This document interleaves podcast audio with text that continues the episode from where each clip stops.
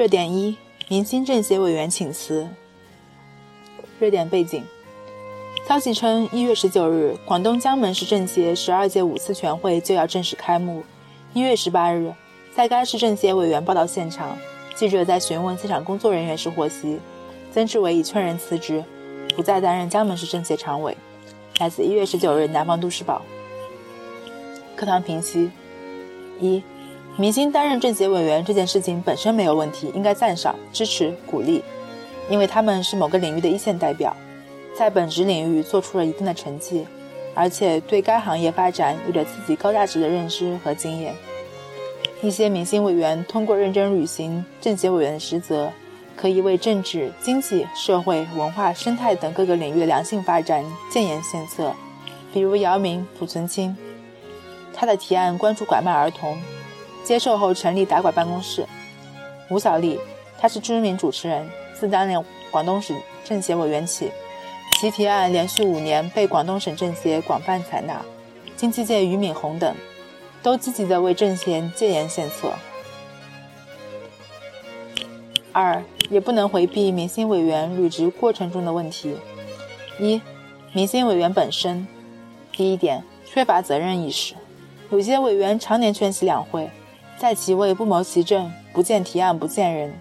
比如刘翔曾因缺席两会被其他委员劝辞，周星驰迟到早退。二、缺乏议政能力，对于政协的各类流程程序相对陌生。刘翔亲口承认提案是别人代笔。三有能力，但是缺少议政时间。比如，二零一四年政协会议期间，正值周星驰新片宣传，周星驰没有时间参与议政。二政府角度来看，第一点，政协委员产生机制目前为邀请制，其提名举荐、委员产生程序、委员当选标准、委员组成结构等不合理，提名举荐的标准不清晰。如果追星性太严重，就会导致很多委员缺乏议政主动性，使政协委员的功用大打折扣。可能明星本身并不能够胜任委员一职，但是迫于种种压力，无奈被选为委员。二，遴选环节不严谨，容易出现双重委员。以曾志伟为例，其缺席江门政协会议。据说最主要的原因是因为同时担任了广州市政协委员，因两地开会时间经常撞期，所以只能顾其一。就此而言，从现实出发，这可能就不只是曾志伟个人的原因，因为如此同时身兼多地政协委员的现象，在一开始或者增大了委员履职空缺的可能性。三、过程监管表现为监督评价机制不完善。对履职情况、提案质量缺乏对委员的动态监督与评价，如2006年，广东省政协曾拿不作为的政协委员开刀，以辞职方式撤销了奥运会跳水冠军孙书伟、胡佳的省政协委员职务，但这仍属于一种非常态的治理手段，并非统一的制度要求。第四点，退出机制落实不到位。主动请辞、自愿退出、撤销资格等，缺少严格细化的执行标准。建议：一、一转变观念，明星和政府都应树立对政协委员正确的职能认识，政府应有为民之心，明星要担建言之责。二、完善政协委员遴选机制，提高委员选荐程序的透明度，明确细化遴选举荐标准和组织结构。确保政协委员的产生更科学合理，更能代表民意。三、加强动态监管与评价，尤其是对履职情况和提案质量建立评价机制，倒逼明星委员严格履职。四、完善退出机制，按照中国人民政治协商会议章程的规定，明确退出条件和执行标准。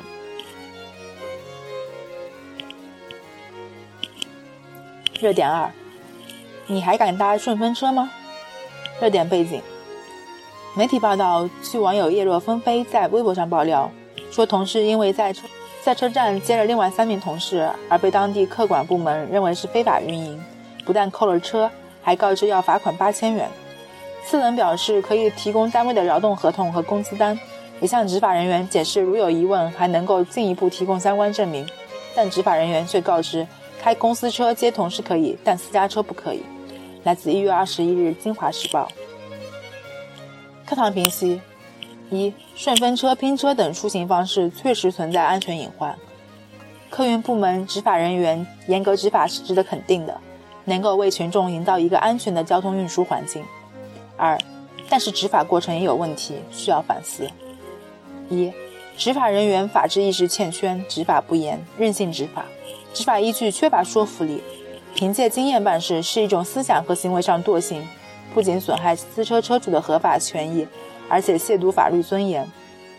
损害政府的公信力，容易滋生执政旷收和权力收寻租，透支执法部门的公信力。事后调查报道，执法人员在排除刘先生的私车不是出租车属性后，竟然以刘先生的单位发放了交通补贴为由，按照以往的执法经验，固执地做出处罚决定。二，法律界定不明晰。非法运营的标准不够清晰，涉事车主并未因此获利，与黑车有本质的区别，不能够轻易被定性为非法运营。如果法律标准细化，就不会出现此类事件。三，跳出此事件来看，也反映了现有的交通设施与运输能力不能满足群众的出行需求，比如北上广深等一线城市的日常交通状况和春运期间的交通运输压力。建议。一、明确权利清单与责任清单，政府要拿出权利清单，明确政府应该做什么，做到法无授权不可为；理出责任清单，明确政府怎么管市场，做到法定责任必须为。二、完善细化非法运营标准。因市场调节具有盲目性、滞后性，因此应因势利导，及时根据市场的新问题调整政策法规。明确非法运营的边界条件，制定详细的规章管理制度与实施细则等。比如，一，在汽车工业高度发达的国家，诸如拼车、搭便车分摊油费等现象十分普遍。许多国家不但鼓励公众互助拼车，还为之立法加以保护。二，二零一六年一月二十一日，交通运输部运输服务司副司长王水平明确表示。对于春运期间互联网平台推出的拼车回家，只要不以盈利为目的，交通部持支持态度。他同时提醒驾驶员出行前维护车辆安全驾驶，不要超速超员，希望双方能明晰权益，以免出现不必要的纠纷。三，二零一四年一月一日起实施的关于北京市小客车合乘出行的意见中明确规定。私家车合成将不再被任务定为黑车或非法营运。三、简政放权，打造双引擎，其本质是处理好政府与市场的关系。一方面，充分发挥市场在资源配置中的决定性作用，培育打造新引擎，推动大众创业、万众创新；另一方面，更好发挥政府作用，增加公共产品、公共服务供给，细化法律层面的标准。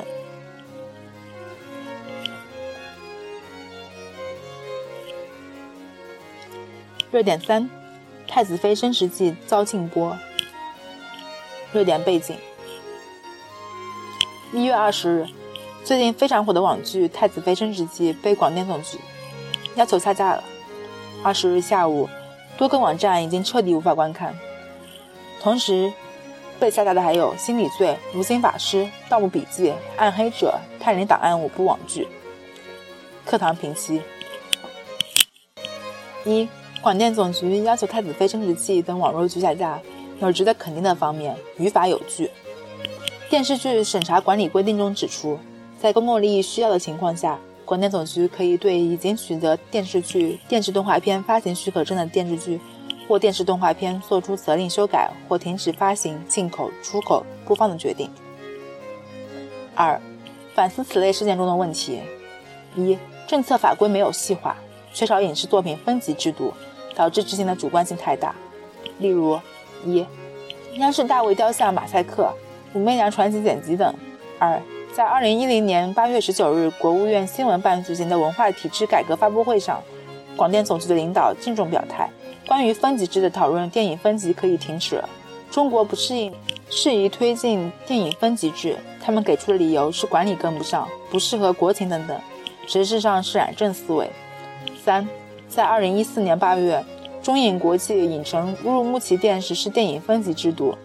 将影院内上映的所有电影按照剧集、大众级、PG 十三级、特别辅导级两种类型划分出来，规定对含有暴力、色情等镜头的 PG 十三级、特别辅导级电影，禁止十三岁以下儿童观看，以保护儿童的身心健康。这一分级实践和探索获得了公众和消费者支持，事实证明也是可取可行的。二，影视创作过于浮躁，脱离历史知识、社会知识、群众知识。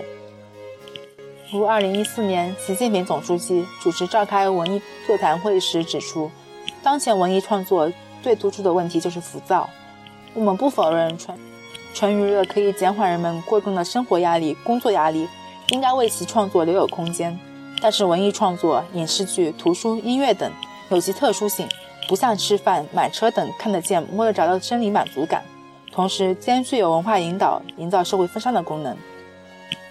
浮躁的具体表现是看重经济利益，忽视社会效益；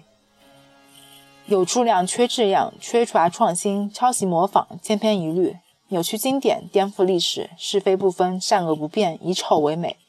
搜奇烈焰，一味媚俗，低级趣味，胡编乱写，粗制滥造，牵强快快，就会过于浮躁，脱离历史知识、社会知识、群众知识。